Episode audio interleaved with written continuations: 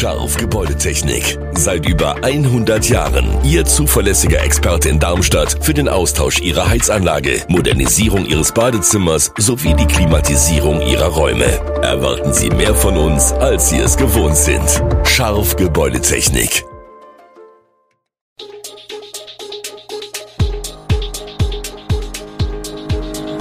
Gude, unser morgendliches News Update.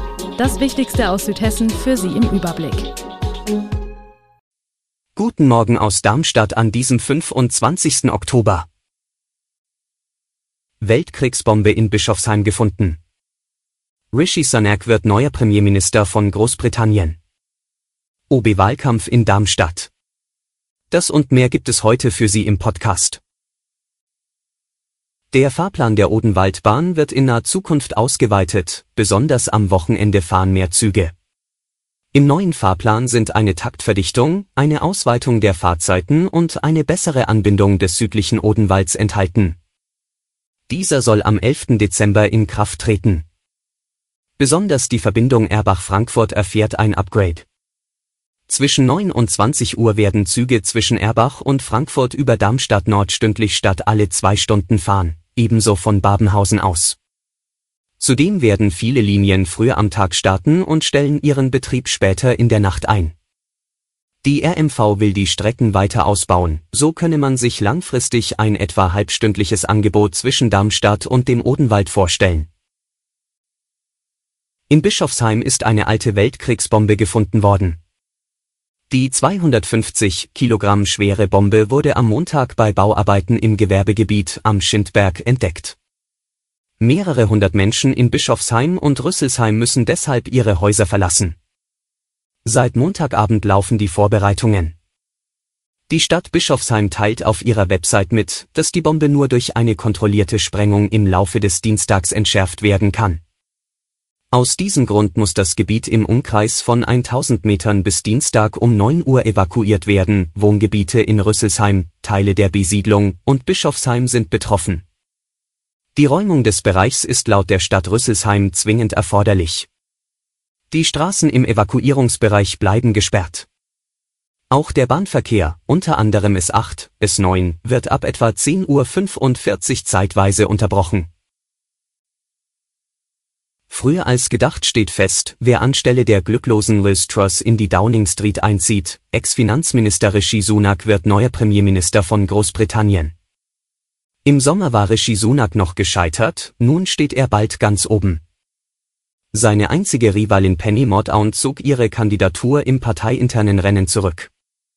Als Sohn indischer Einwanderer wird der in Southampton geborene Sunak der erste britische Regierungschef, der einer ethnischen Minderheit in Großbritannien angehört. Die Tory-Partei sucht zum zweiten Mal innerhalb weniger Monate nach einer neuen Führung, nachdem die scheidende Premierministerin Truss nach sechs beispiellos chaotischen Wochen auf Druck ihrer Partei aus dem Amt ausgeschieden war. Sunak inszenierte sich als Kandidat, der die Partei einen kann.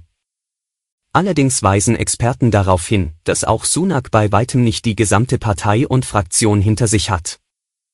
Viele Mitglieder werfen ihm vor, mit seinem Rücktritt als Finanzminister den Sturz des an der Basis beliebten Johnson ausgelöst zu haben.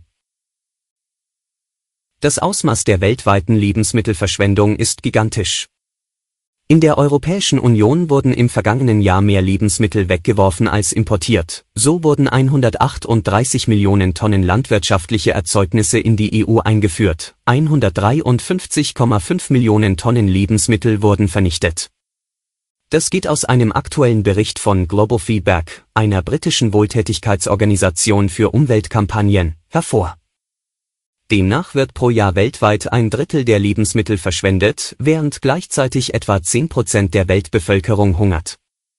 Das Ausmaß der Lebensmittelverschwendung ist auch deshalb besorgniserregend, weil die Produktion von Lebensmitteln die Umwelt belastet. Laut Global Feedback machen Lebensmittelabfälle mindestens 6% der gesamten Treibhausgasemissionen der EU aus und kosten über 143 Milliarden Euro pro Jahr. Die Reduzierung von Lebensmittelverschwendung ist daher eine wichtige Maßnahme auch, um die Klimakrise zu bekämpfen. Smash ist Jugendwort des Jahres. Auf dem zweiten Platz folgt Bodenlos für mies, unglaublich schlecht. An dritter Stelle liegt Macher, also die Bezeichnung für jemanden, der Dinge ohne Zögern umsetzt. Der bereits seit längerem bekannte Begriff stammt wie so viele andere Wörter der Jugendsprache aus dem Englischen. Mit 43 Prozent der Stimmen hat sich Smash bei dem Voting des Langenscheidt Verlags durchgesetzt. Es wird vor allem als Verb smashen benutzt und bedeutet so viel wie mit jemandem etwas anfangen, jemanden abschleppen oder auch mit jemandem Sex haben. Seit 2008 veröffentlicht Langenscheidt das Jugendwort des Jahres, damals siegte Gammelfleischparty, Ü30, Party. Allerdings wurde die Auswahl in der Vergangenheit auch oft als Werbeaktion des Verlages kritisiert. Der größte OB-Wahlkampf aller Zeiten, zur Darmstädter Oberbürgermeisterwahl im März 2023 haben sich schon jetzt zwölf Kandidaten gemeldet, dabei endet die Bewerberfrist erst im Januar. Ein Überblick über die Kandidaten, Michael Kolmer, Grüne, Klimadezernent von Darmstadt, ging als erster ins Rennen. Der Ordnungsdezernent Paul Wandrey von der CDU will mit vernunftgeleitetem Pragmatismus punkten. Schul- und Digitaldezernent Holger Klötzner von Volt und Hanno Benz von der SPD treten an. Dieser hatte seinen Wahlkampf mit einem Auftritt von Kevin Kühnert eingeleitet. Die 2017 noch drittplatzierte Kerstin Lau von Ufbasse tritt bei der Wahl erneut an, ebenso wie Uli Franke, die Linke. Von den neu ins Stadtparlament gewählten Wählerinitiativen Wählergemeinschaft Darmstadt und Freie Wähler treten die Kandidaten Michael Ziemek und Harry Uhl an. Naturgemäß lustig macht sich der OB-Kandidat der Spaßpartei, die Partei, Mirko Steiner. Als unabhängige Kandidaten tritt zum einen Thorsten Prizygoda an, der 56 Jahre alte freie Journalist Rüdiger Gilbert komplettiert die Liste der Kandidaten. Eine ausführliche Vorstellung der einzelnen Bewerber finden Sie bei uns im Web. Alle Infos zu diesen Themen und noch viel mehr finden Sie stets aktuell auf echo-online.de. Gute Südhessen ist eine Produktion der VAM von Allgemeiner Zeitung, Wiesbadener Kurier, Echo Online und Mittelhessen.de.